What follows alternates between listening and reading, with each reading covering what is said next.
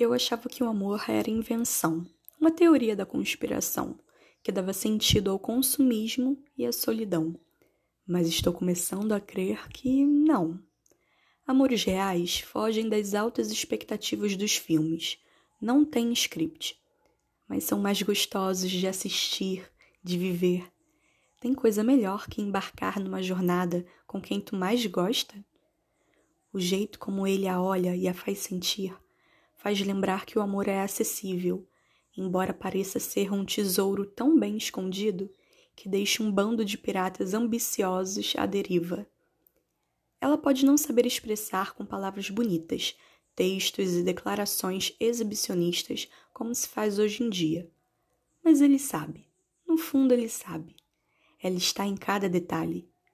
Ela é o primeiro motivo que ele tem no dia para agradecer e isso se repete a cada amanhecer.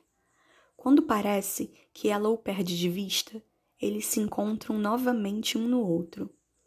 Não são perfeitos, mas não deixam o respeito ser menor que seus defeitos. Ele é a força que a ajuda a equilibrar os pratinhos da vida.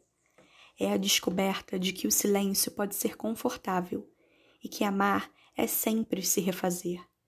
Juntos, me ensinam que o amor não é extraordinário ou improvável. É simples.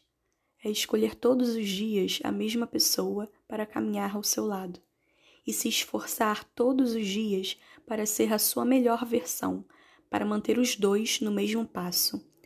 Tão bom testemunhar duas almas que finalmente se encontraram. A gente não ganha nada com isso.